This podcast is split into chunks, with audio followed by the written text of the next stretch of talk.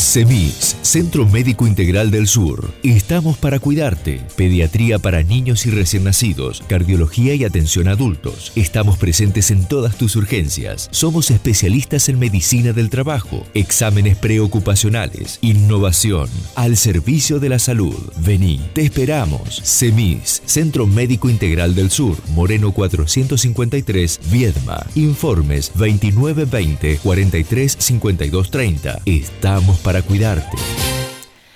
Bueno, aquí estamos en este espacio CEMIS y siempre hacemos entrevistas o hablamos de algún tema en particular, intentando eh, aportar a la prevención. Cuando más conocemos, digo, desde la información, podemos prevenir un montón de cosas.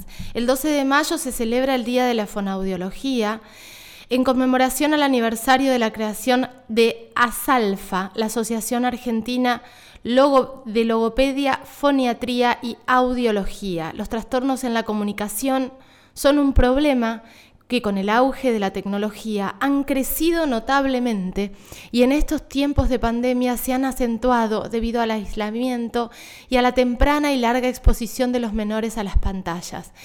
La verdad es que lo hablamos con todos los profesionales, eh, desde Leo Puceto de oftalmología, cuando hablamos del control de la visión de las niñas, lo hablamos con Gaby Sánchez, pediatra, lo hablamos con Gastón Viagione, mm, eh, hablando de un montón de temas que tienen que ver con la urología. Lo hablamos con el doctor Rubén Covalicin cuando hacemos su espacio también. Necesitamos informar, necesitamos estar presentes y que la pandemia no tape todos los controles vitales que tenemos que hacer para asegurarnos una mejor calidad de vida de las niñas. ¿Cuándo tenemos que visitar a un fonoaudiólogo o fonoaudióloga?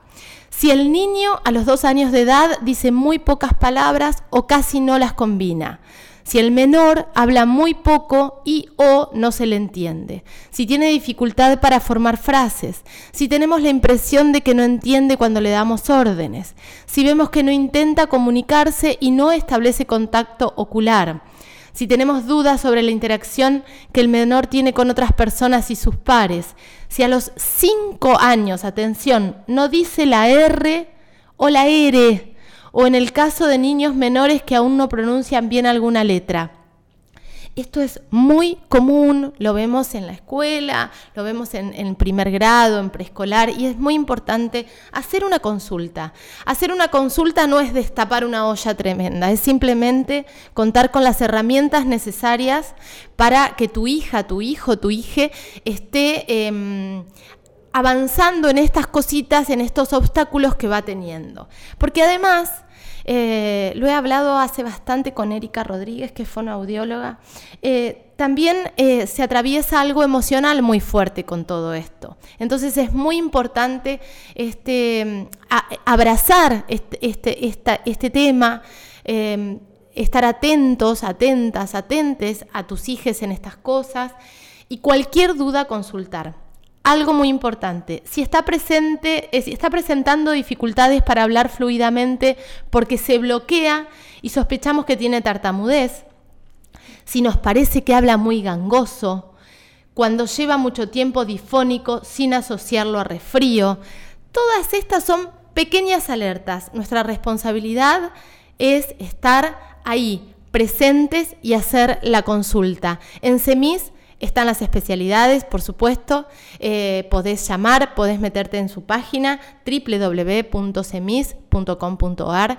Podés entrar en Instagram si usas redes sociales, arroba semisviedma, y vas a encontrar toda la información de cómo comunicarte, cómo sacar un turno y cómo cuidar desde este lugar a tus hijos. CEMIS, Centro Médico Integral del Sur. Estamos para cuidarte. Pediatría para niños y recién nacidos, cardiología y atención a adultos. Estamos presentes en todas tus urgencias. Somos especialistas en medicina del trabajo, exámenes preocupacionales, innovación, al servicio de la salud. Vení, te esperamos. CEMIS, Centro Médico Integral del Sur, Moreno 453, Viedma. Informes 2920 43 52 30. Estamos para cuidarte.